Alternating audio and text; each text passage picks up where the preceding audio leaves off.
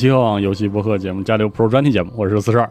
哎，我是马教授。好，这个适逢这个《刺客信条》最新一作这个售卖啊，我们再来一期这个跟历史有关的这个故事节目，算是。啊，对，和 Pro 节目。嗯，我们开场用的是《刺客信条一》的哎音乐啊，是因为这个最新的一作啊，反正也是回到了啊，在玩法上和题材上，其实都呼应了一代的这个对。这个，所以我们这次就。那个时候再来给我们讲一讲，嗯，怎么说呢？围绕着巴格达，或者说从巴格达说起吧。对巴格达的前世今生吧。哎，对，希望大家这个听完这个节目之后呢，玩玩这代刺客信条就更更有劲一些。对，因为我还记得当时一代刚出来的时候，哇，就会觉得哇，就是爆炸。这个首先当时感觉那个画质绝了，那个光影啊，对，天哪！然后第二个就是它的那个，就是以那种那种密颗粒度去体会历史的那个那个方式。对，简直，而且还有那个历史舞台，又是在这个近东，就是在在耶路撒冷这一带。是，呃，那个时候好像基本上没有什么，呃，在电子游戏里面好像没怎么见过深耕，就是如此这个规模的表达这片区域的。对，而且还是一个呃，确实是一个标准意义上的开放世界，虽然里面内容非常少。对，但是当时这个作为一代最初的早期开放世界作品，有些互动什么的，非常的令人崩溃啊。对，就是什么收集个小旗子那个，跟人对话那么磨叽啊，对，然后。那个内容的呃任务的那个种类特别少，是的啊。但是当时那个片子最初的片子啊，包括是第一次到这个嗯往那个伊路撒朗去这种哇，那个感觉非常的令人难忘。所以现在好像要回归初心了，是的，对，但。因为中东的历史，或者说整个西亚的历史，两河流域的历史，它是非常纷繁复杂的。那这个地方对我们来说也特别神秘。就大家都知道两河流域，然后啊有对知道一些基本的概念，知道一千零一夜啊，知道什么各种城市，但是呃，他们彼此之间是什么关系啊？就各种不同的文明、语言、民族在这儿交汇啊。那所以就是说，我觉得为了让大家就是能够比较。体系化的去了解这一座它的那个，比如说巴格达，它为什么历史上面来说这么重要啊？就我会觉得，就是我需要给大家梳理出来一条比较是的简单清晰的一条历史的发展线。因为我觉得西亚这个地方有一点很有意思，就是它它就是那个异域这个概念的那个乱炖锅的感觉。因为我们一想到西方，想到欧洲，我们可能还有那个列有关列强时代的那个蒸汽时代的那种形象，对。但是唯独这个西亚这个部分就是。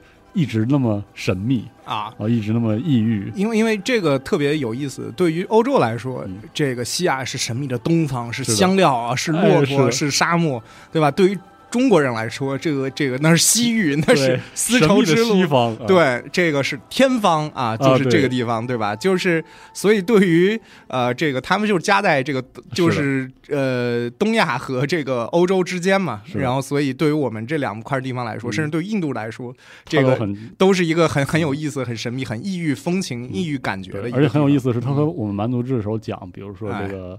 呃，斯拉夫地区，呃，这个斯基泰那种复杂的东西是其实还不一样，因为它有一个古国，它是一个根基相当深厚、农耕的，基于特别基于农耕的，而且有过辉煌历史的这么一个地方。对，而且它历史上面来说，它特别就是西亚的城市，嗯，对于整个西亚文明来说，极其极其极其的重要。嗯，就是说，你比如说对于呃东亚文明来说，那当然城市很重要了，那长安、洛阳当然是很重要的，但是。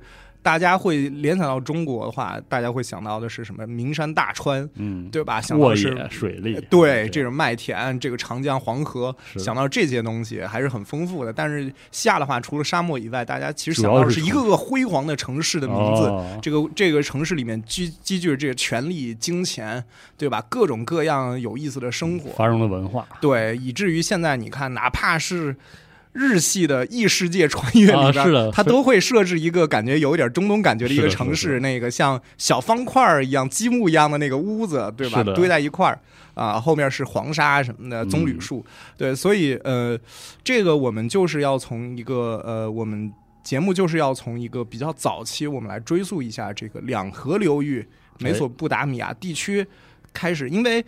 巴格达或者说是阿拉伯的文明，它并不是一个空中楼阁，它并不是一个横空出世的东西，它其实是建立在茫茫多的无数的这个之前文明的一个基础上的，它真的不是一个横空出世的一个文明，所以我们。这期节目就从非常非常非常上古的时期去去追溯人类文明早期阶段了。这个对，所以第一期节目大家呃一一一如惯例，就是我们之前讲罗宾汉节目的时候，就罗宾汉到第三期才出来，前面两期都没有罗宾汉。是的，对，这这一期节目呃就是可能巴格达也到最后面才会出来。哦啊，对，前面也没有巴格达，但是我们可以先讲讲巴格达基本情况，就是。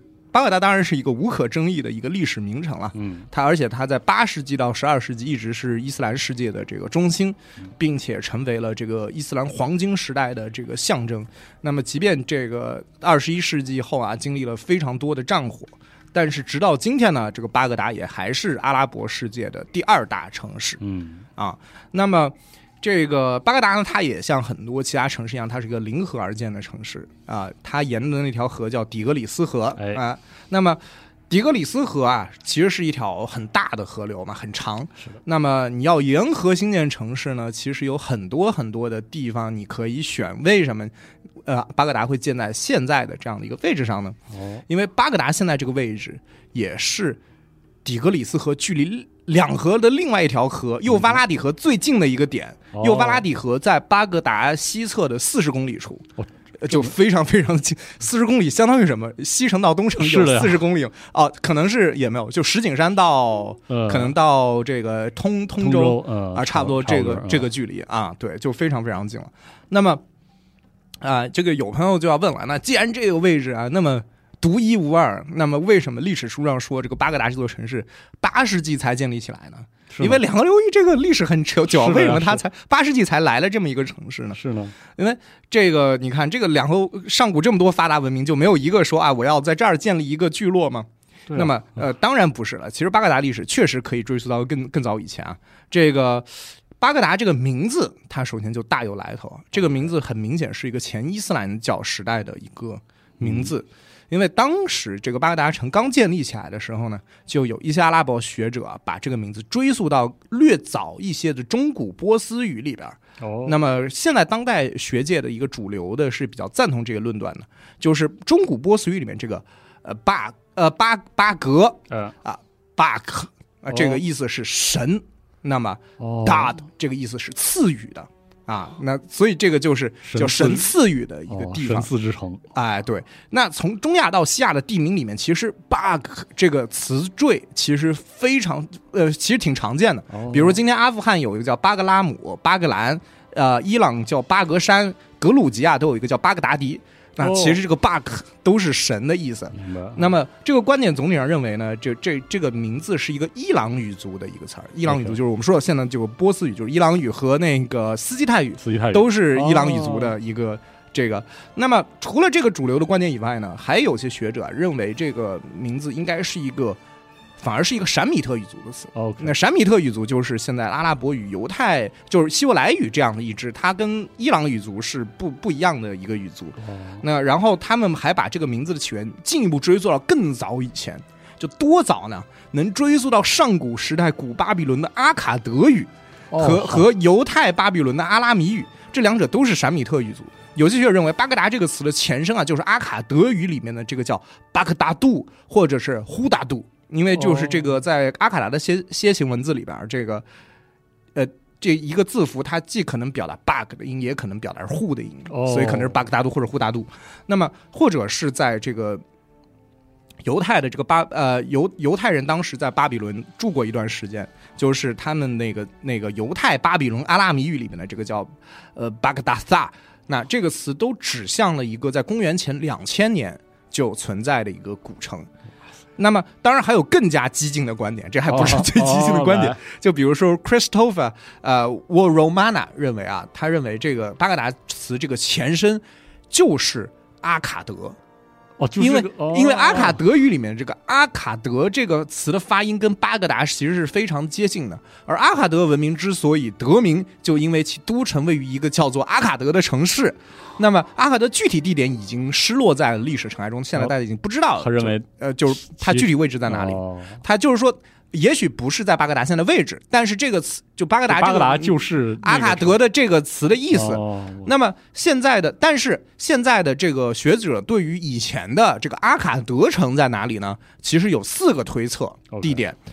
有意思的是，这几个推测地点全都位于今天巴格达周边三十公里的范围以内。哦，哇，好近！对，所以就是说，这个学者就觉得说，这不是一个巧合，名字上面发音如此接近，地理位置上又如此接近，所以这个应该可以溯源到这个。OK，那么，但是我讲到这里，大家肯定就已经头昏脑胀了。你说的这是哪儿哪儿？那么怎么又是波斯，又是巴比伦，又是阿卡德，又是闪米特，又是犹太人？是的呀。所以我们要跟大家捋一捋啊，这个地区文明与文明之间的这个关系。嗯。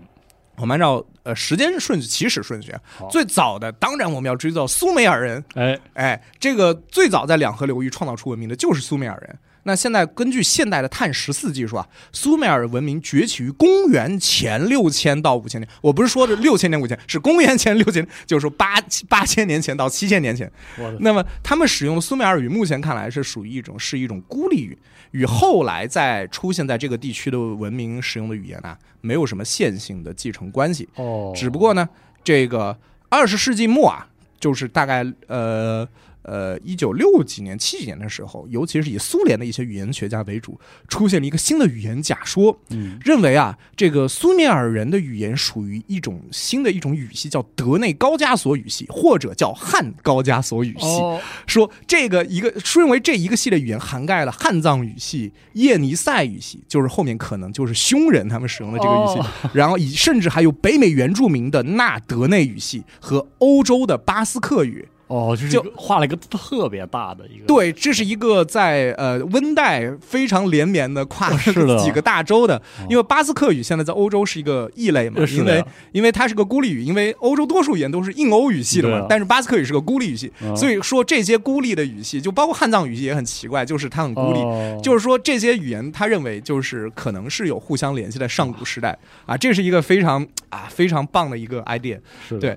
然后那个苏美尔人他们发明了这个楔形文字，那个吉尔加美什啊，那就是苏美尔人史诗中的帝王，王中王啊，对，王中王。啊，他们分布于这个苏美尔人分布于两河流域的东南方，也就是这个底格里斯河与幼发拉底河的这个下游，这个一路分布到波斯湾。苏美尔人呢，他们有着十分发达的水利灌溉技术，于是呢，苏美尔语里面就包括了非常多水利相关的词汇，那么就是。啊，就是大家就知道的那个什么萨皮尔假说，就是那个降临那个小说，就是说你的语言会影响你的认知。说啊，这个因纽特人的语言中间有包含了非常多关于雪的，是的，呃，雪花的这个描述。这可以说是这个降临，或者说你一生故事里最核心的对科幻设定。对，但是就是苏美尔人的语言里面就有非常多关于治水的这样的一些专业词汇，所以包括后面有一个非常呃，大家可能知道一个概念叫水利帝国，叫 hydraulic empire，就是说。呃，早期的人类文明，如果它要需要治水的话，它就需要大规模的劳动力，组织化的劳动力去治水，去呃建立灌溉或者建立各种的堤坝之类这个东西。所以，它才促成了这种早期的国家的形态的诞生。所以，就是说，哎，就是为什么，就是说，古代的文明，呃，大部分都是分布在这个河流的边上。对，那么苏美尔人啊，但他其实并没有。就是像水利帝国那样说发展出啊一个中央集权、高度组织化的帝国，而是建立起了一个个彼此独立的城邦，小规模的城邦，而且城邦之间呢还有运河和界墙。那么，就著名的城城市包含了现在已知人类历史上最早的城市，包括传说中建立于传说中上古大洪水以前的城市埃里都，以及这公元前四千年全世界最大的城市，也是吉尔加美什传说的主舞台乌鲁克。对吧？这个苏美尔人也是最早期的这个战车战术的发明者。哎，对，这个就是啊苏美尔人。那么接着苏美尔人后面稍微晚一点点诞生的是阿卡德人。就是说呢，在苏美尔人他们在两河流域的这个下游东南角啊发展自己文明的时候呢，一个游牧民族出现在了地平线上。他们在公元前三千年左右放弃了这种游牧的生活方式。然后学着苏美尔的样子啊，以阿卡德城为中心发展自己的文明。他们采用了苏美尔人的这种先行文字这一书写体系，也大量借用了苏美尔人的词汇啊。然而，他们的语言与苏美尔人却并非是一个语族的，这就有点类似于这个汉语跟日语的关系。哦，日语跟汉语不是一个语族，我们这个语序都不一样。汉语是主谓宾，对吧？这个日语应该是主宾谓吧？我记得，对吧？这个都不一样。那么这些阿卡德人他们使用的其实是闪米特族的语言，就闪米特人的语言，也就是今天阿拉伯语啊、希伯来语的前身。而且阿卡德人还有一点和苏美尔人特别不同，苏美尔人男子似乎比较喜欢把自己脑袋上的这个毛发全部剃光，嗯，就光溜溜的像一颗卤蛋一样啊。这个，这个，但是阿卡德男性是反其道而行之，他们大大胡子、长头发，哦，喜欢蓄发什么这样的。对这一点，大家建议大家可以看一下那个安阳老师这一段。呃，原来古代人是这么打仗的。这个当时艾阳老师还上过《何氏奇谈》，在那个集合上面也有艾阳老师的这个专栏，大家可以看一下。他就是非常画的非常生动啊，直观，大家可以看到。哎，这个艾阳老师就是说，这个怎么就是以前是斩首去论功行赏的。这个苏美尔人这个脑袋比较难 滴溜啊，这个光溜溜的。这个对啊，是呃，怎么说呢？苏美尔人他们跟阿卡德人就这两个这个族群，他们是长期比邻而居的。那么。而且还有苏美尔人这个词的称谓其实是阿卡德语，而阿卡德人这个称谓可能是苏美尔互相交对方，对对对对，是个就是可能是苏美尔语。那么在公元前二十四到二十三世纪之间呢？这个阿卡德人中间出现了一位名叫萨尔贡的王者，哎，他的故事啊和后面这个摩西的故事存在一些惊人的相似。总之就是这个萨尔贡呢，他带领着阿卡德的军队一路统一了苏美尔人林立的这个城邦啊，向东打到波斯湾，向西打到地中海，将这个苏美尔人和阿卡德人统一在一个同一个帝国之中。那他建立的这个阿卡德帝国也往往被认为是历史上一个第一个真正意义上的帝国啊。那么这个帝国很有可能。是那种双语并行的。那么苏美尔语主要用于宗教、文学这种特别形而上的这个高贵的这个领域，而阿拉德语则慢慢成为了某种通用的口语，用于这种行政啊，就有点类似于后面古罗马帝国的这个拉丁语和希腊语的关系。那这个哲学对吧？老师家里面家教全部教你的是古希腊语，对吧？但是你要在元老院里发言或者这个法令很多都是拉丁语写的。对，那么席德梅尔的文明中间啊，就是也有有出现过萨尔贡，萨尔，但是萨尔贡他是一个军事将领，是是跟孙子这样的一个军事将领。那么阿哈德帝国曾经这个亡于外敌，后来苏美尔人又崛起，又赶走了外敌，建立自己的帝国。总之就是阿哈德人、苏美尔人是这样的一个关系。那么我们讲到第三个重要的文明就是亚述人。哎，这个在苏美尔人和阿哈德人啊，主要在两河流域南方发展的这个公元前二十一世纪。公元前二十一世纪，四十二个世纪以前，亚述人崛起于两河流域的北方。他们和阿卡德人一样，亚述人之所以叫亚述，他们也得名于一座城邦，这座城邦名为阿舒尔。那么，这个他们讲的语言啊，是一种叫阿拉米语，或者叫做阿拉姆语、亚拉姆语，它也是属于闪米特语族的。那么，有时候会。被归为阿卡德语在北方的一种方言，那么他们最初呢也采用了这个苏美尔人的这种楔形文字，后来呢又在腓尼基人的影响下发展出了自己的一种字母系统，而一般认为啊，犹太人在这个新约时代说的就是一种阿拉米语。哦，对，那么亚述人啊，在后来就是，但他们后面有一个中心就不是阿舒尔了。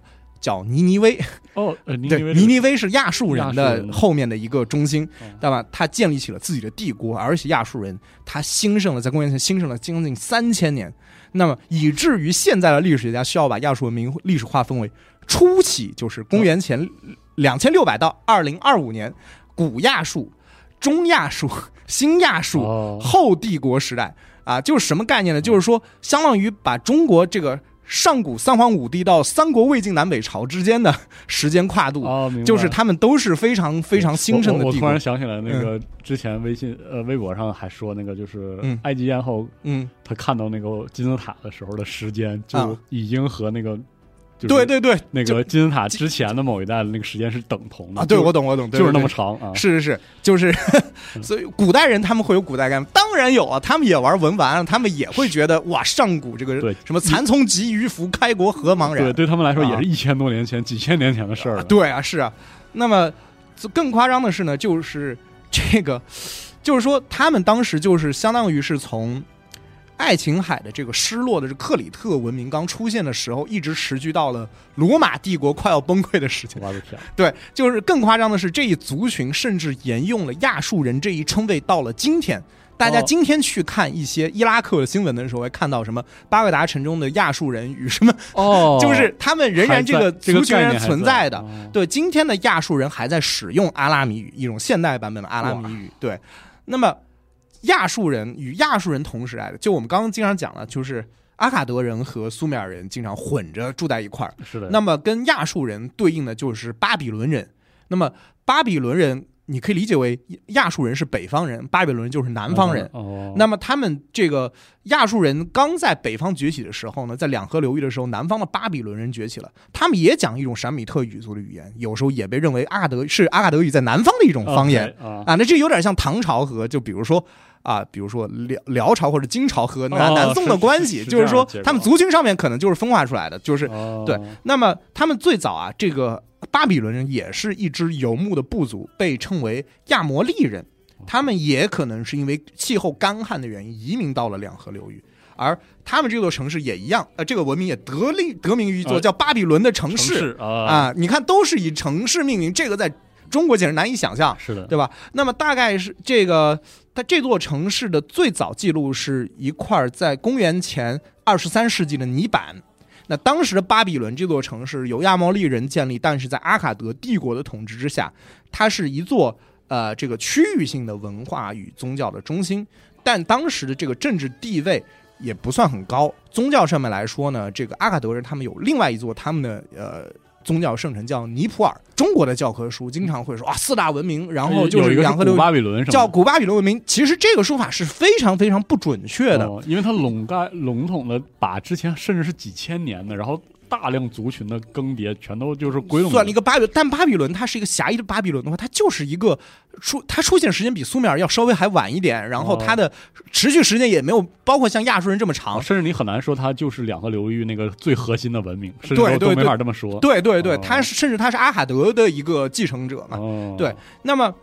巴比伦他就趁着阿卡德人和苏美尔人的势力衰弱的时候是崛起的。他在公元前十九世纪建立了第一巴比伦帝国，或者叫做老巴比伦帝国。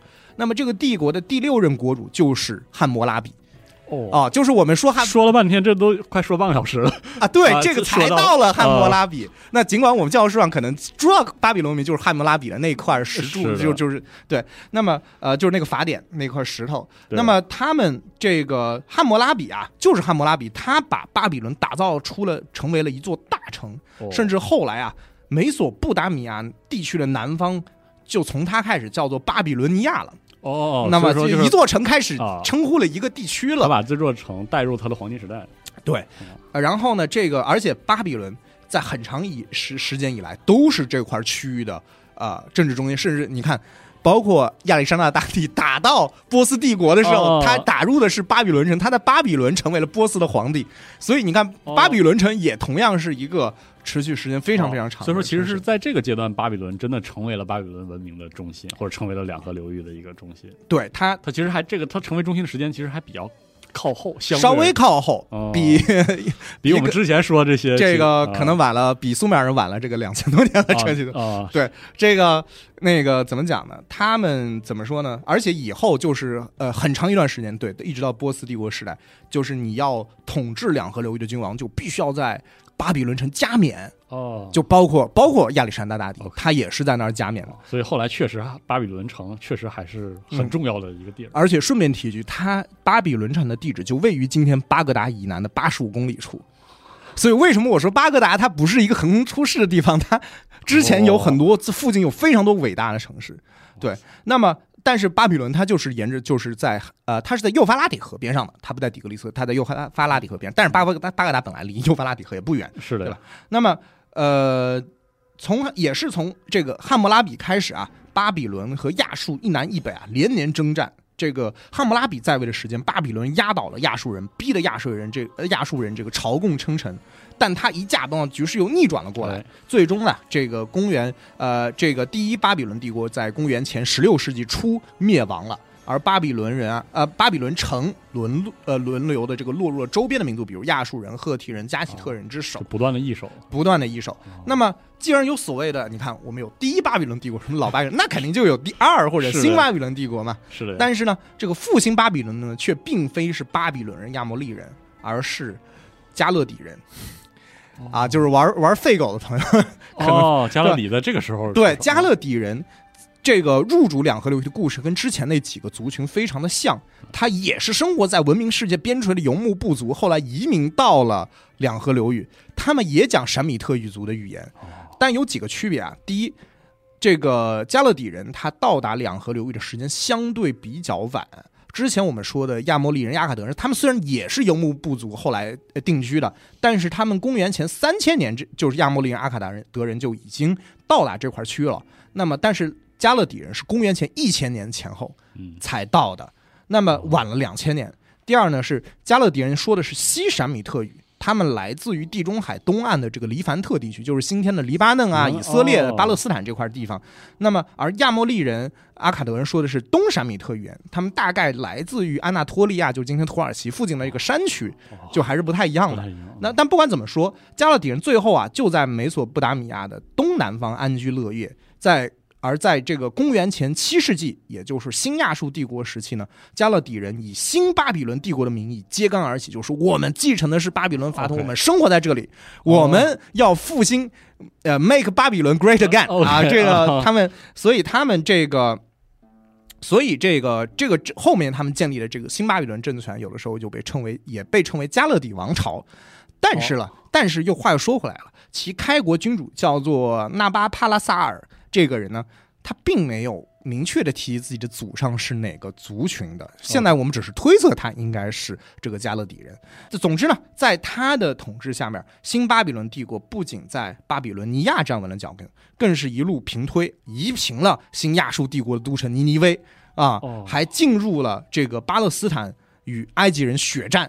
然后第二任君主叫谁呢？叫。尼布贾尼撒二世，他他不输给他的父亲，他的伟业包括了修建空中花园，是的，建立了巴比伦城墙的北门，蓝色的献给女神伊什塔尔的城门，也就是传说中的巴比伦之门。哎。啊，那么现在有一个这个一比一的复制品在柏林的这个帕加门博物馆里边，大家有有时间可以去看。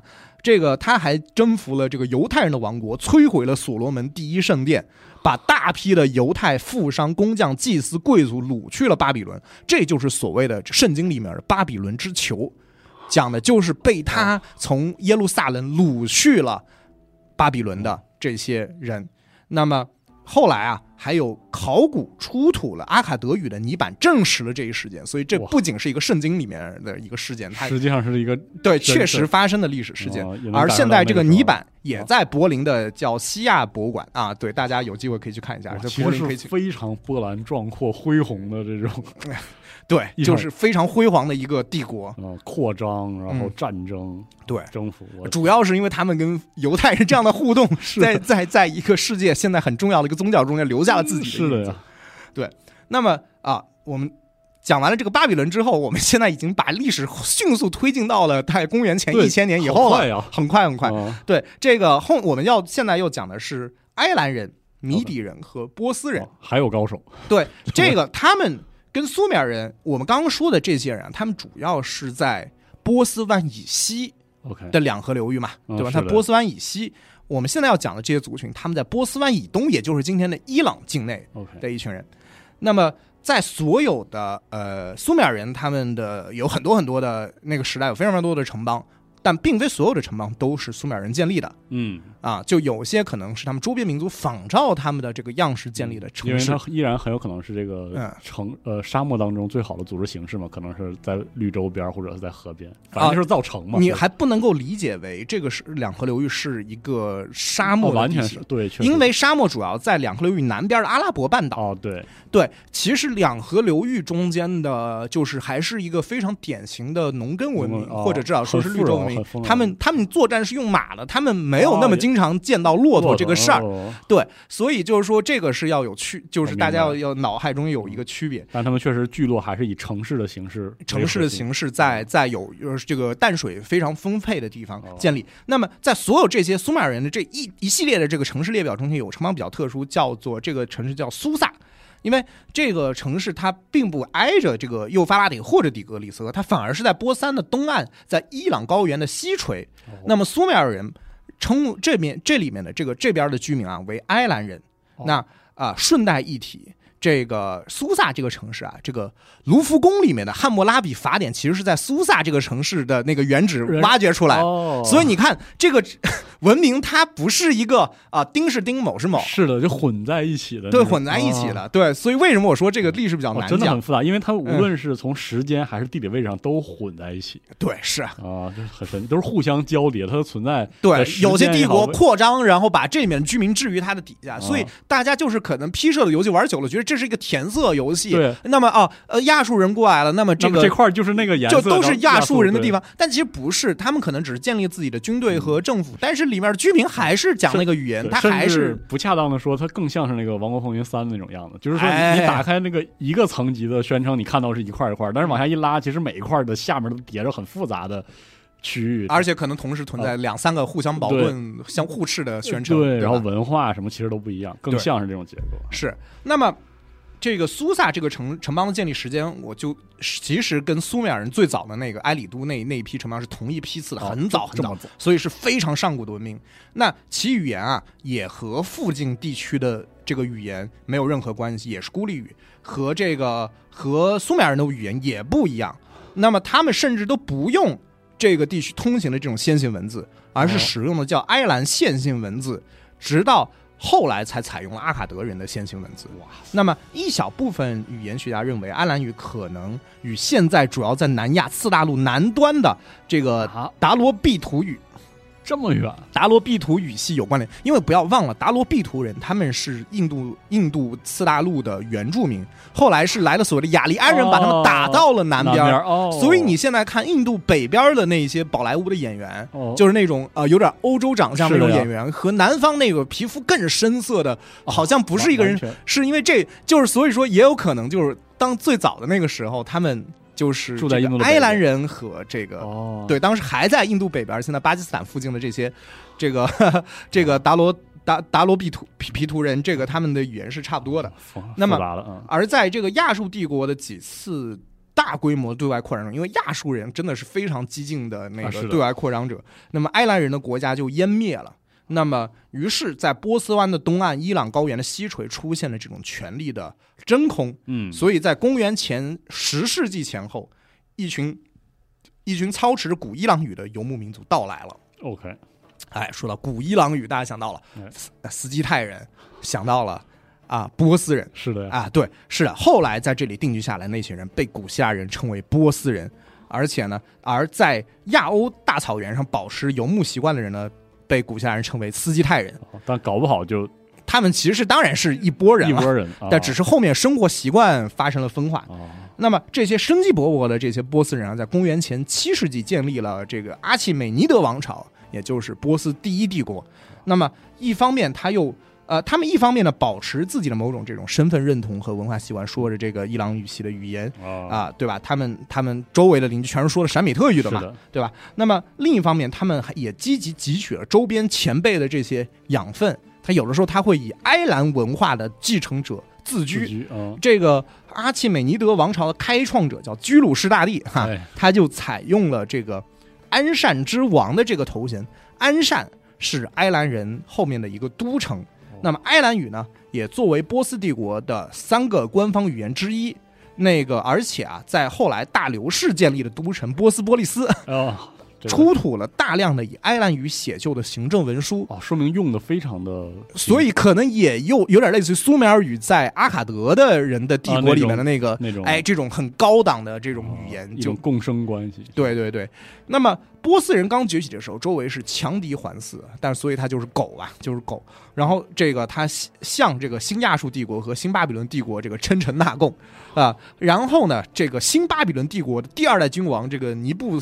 尼布贾尼撒二世啊，我们上说尼布贾尼撒二世一死，波斯人就有了反意啊。先是这个击败了也在这个伊朗高原发展的米底人的王国，后来又宣称自己继承了米底人的法统，要替米底人教训吕底亚人啊。吕底亚人，大家一说到就想到了希罗多德的历史，里面最开始那个故事就是我们之前在集合节目里面讲过的那个呃。就是历史之父，也是之前的《刺客信条》的节目，是的，就是讲到了那个野猪的故事，就是做梦梦见别野猪拱死的那个故事，对，啊，都连上了，连在一起了。那个后来他们又开始跟这个新巴比伦帝国交战，那前五三九年，波斯帝国攻陷巴比伦城，这个新巴比伦帝国最终被波斯帝国吞并。这个时候，距离这个尼布贾尼撒二十驾崩才过去二十三年，哇，这么快！就是他崩了，就就这帝国就完了。而居鲁士啊，也允许巴比伦城内的犹太人，不是被这个尼布贾尼撒抓来了吗？回到巴勒斯坦他们的故土。然后呢，回到耶路撒冷之后呢，犹太人又建立了所罗门第二圣殿。那么后面的这个波斯人和这个希腊人的冲突，我们这个很多的节目里面就讲过了，我们就不赘述了。那么。这个就是两河流域从上古到古典时代大概的历史，这些是属于上古时代的荣光，上古的几千年，对，真的是几千年的几千年的事儿了，我对四千年左右的事情。那可能有人就要问了，说，哎，那阿拉伯人呢？这个时代存在阿拉伯人吗？对吧？感觉阿拉伯人更多好像是跟呃公元五世纪以后的历史有关，是。在这个时代，难道他们就没有阿拉伯人吗？是的啊，当然存在了。这个时代其实是有阿拉伯人的。我们现存最早提到阿拉伯这个族群的名字的呢，是两块公元前九世纪的亚述的这个阿卡德语的石碑。石碑记述，你听听这个这个这个词儿，公元前亚述的阿卡德语石碑 啊，大家想想，记住了阿拉伯语这个啊，错综复杂。对，所以这个要不是给大家理清楚了，这个石碑讲述了两代新亚述帝国的国主。叫阿舒尔纳西尔帕二世和沙尔马纳塞尔二世的对外征服的战争，尤其是叫卡尔卡尔之战。那中间除了他们提到了当时这个阿拉伯人，他们就是这个领袖叫做 Gingibdu 啊 Gindibu。说他是麾下有一千骆驼，字面意思他麾下有一千骆，当然不是说就是打仗的时候，对方阵中有一个叫做 Gimbidu 的 Gindibu 的一个人，他手下有一千骆，当然他不是只带了一千骆驼来打仗，是的呀，就不是说就是什么上古什么那个皇帝跟蚩尤作战，什么军中有猛兽，那当然不是，这个骆驼指的是骆驼骑兵。骆驼骑兵一千，一千骆驼骑兵，这个在两河流域他们是骑马打仗的，是的。然后我们也知道，在帝国时代里面，骆驼骑兵很克制这个骑马的一般的骑兵，因为骆驼那味儿特别大。我还记得小时候第一次见骆驼是那个马戏团里边啊，是的，就是一进来就没有没有进来之前就一股特别冲的味儿，是的，特别远的都是都能闻见啊。这边骆驼就指骆驼骑兵，它确实就是阿拉伯人千年以来的一个特色兵种，就公元前一千年。就是阿拉伯人就在他登上历史舞台的时候，就是以这个骆驼骑兵彪悍的战斗力这样的方式。对，它是一个帝国时代一前面还要一千多年就出现了。我的天！而且中间，而且还不仅提到了阿拉伯人，他还提到了以色列这个国名哦，这和以色列的国王叫阿哈布，就是所以你看，阿拉伯人跟犹太人真的是亲，就是表兄弟啊，就是他们语言和文化的关系，其实，在那个时代，他们是一个。很紧密的，而且他居然是通过亚述文亚述人的阿卡德语的记录联系在一起，没有错。那么，但是注意啊，这个石碑上的这个阿拉伯人，并不是指的今天已经泛化的阿拉伯人的称呼，就像是我们今天的中国人肯定跟五千年前说的这个华夏不是完全一群人，因为今天我们中国人概念当然就已经很泛化了嘛，是的，对吧？那么这个狭义阿拉伯人指的是什么呢？就像啊，狭义的可能是什么？中中国人可能是河南人或者是什么客家，就是狭义阿拉伯人是贝都因人，哦，就是阿拉伯人劳伦斯里边的那那些部族贝都因人。那么一些阿拉伯以及后面的这个波斯文献啊浮雕中间也提到了阿拉伯人，而希罗多德也提到了阿拉伯人，说啊，希罗多德说阿拉伯人居住在西奈半岛巴勒斯坦的南部以及阿拉伯半岛南部有一条路叫乳香之路。啊，就类似于这个丝绸之路，它也叫乳香之路。那么，其他这个古希腊罗马世界的这个学者也提到了这个幼发拉底河流域啊、埃及啊、约旦南部啊、叙利亚草原、那阿拉伯半岛东部啊，都存在这个阿拉伯人。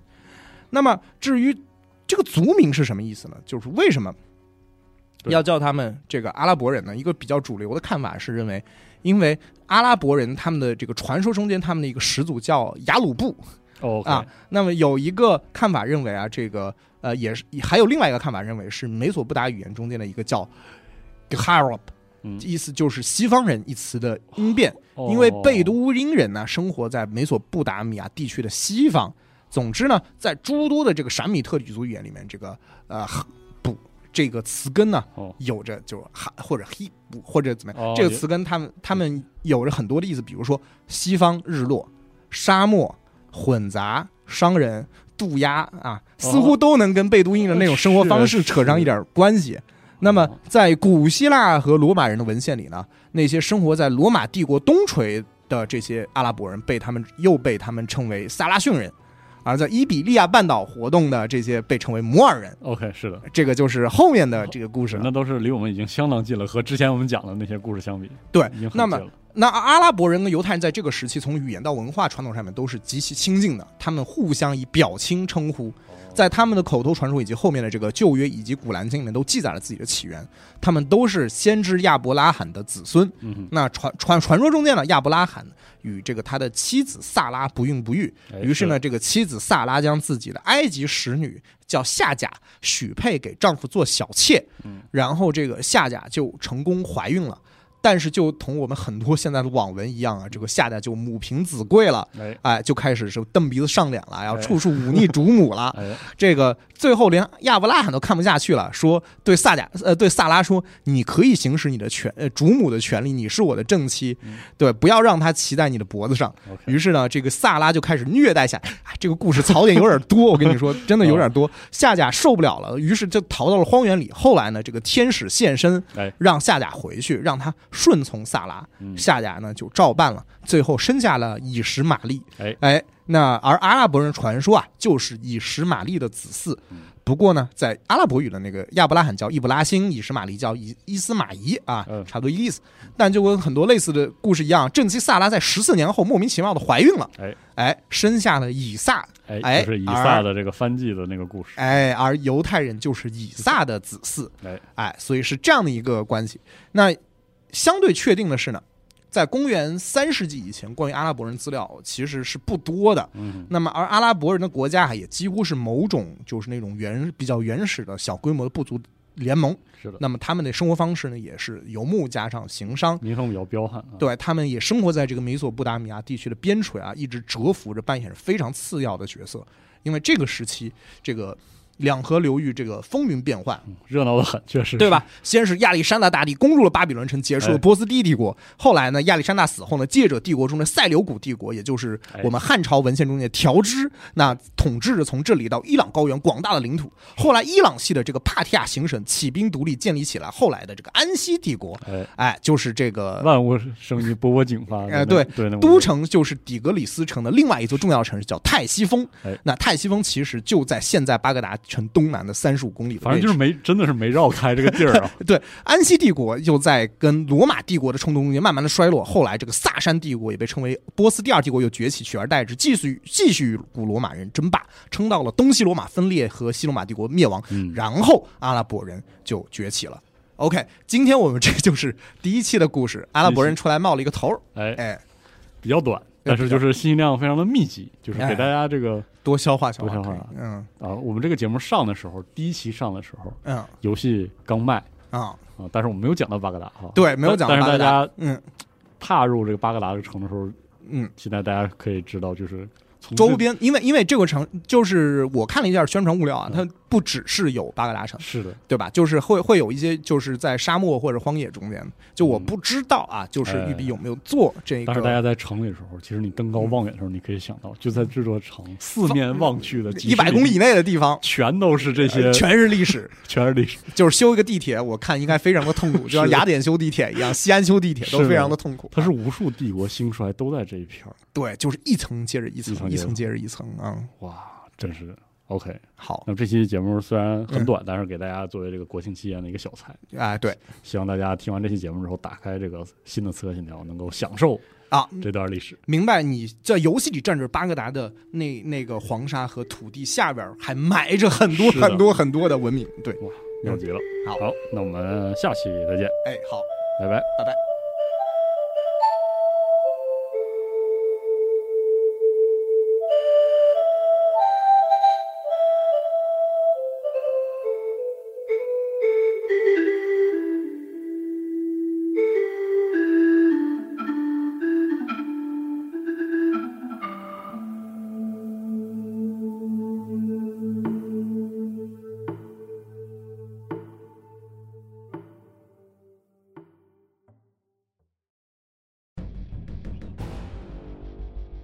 荷鲁斯，易患荣耀者，光明星辰，帝皇宠儿，如父爱子。他受封战帅，是帝皇麾下各路大军的总指挥官，是万千世界与整个银河的征服者。他是无出其右的战士，也是手腕卓绝的外交家。荷鲁斯是一颗冉冉升起的新星，然而在他坠落苍穹之前，又会经历怎样的命运？积禾网独家正版授权，《战锤 40K 系列有声书》《荷鲁斯崛起》《伪神》《燃烧的银河》以及《千子》四部有声小说，现在均已在积禾网、积禾 App 上线。唯一的善是知识，唯一的恶是无知。这场席卷银河的大叛乱已经拉开序幕。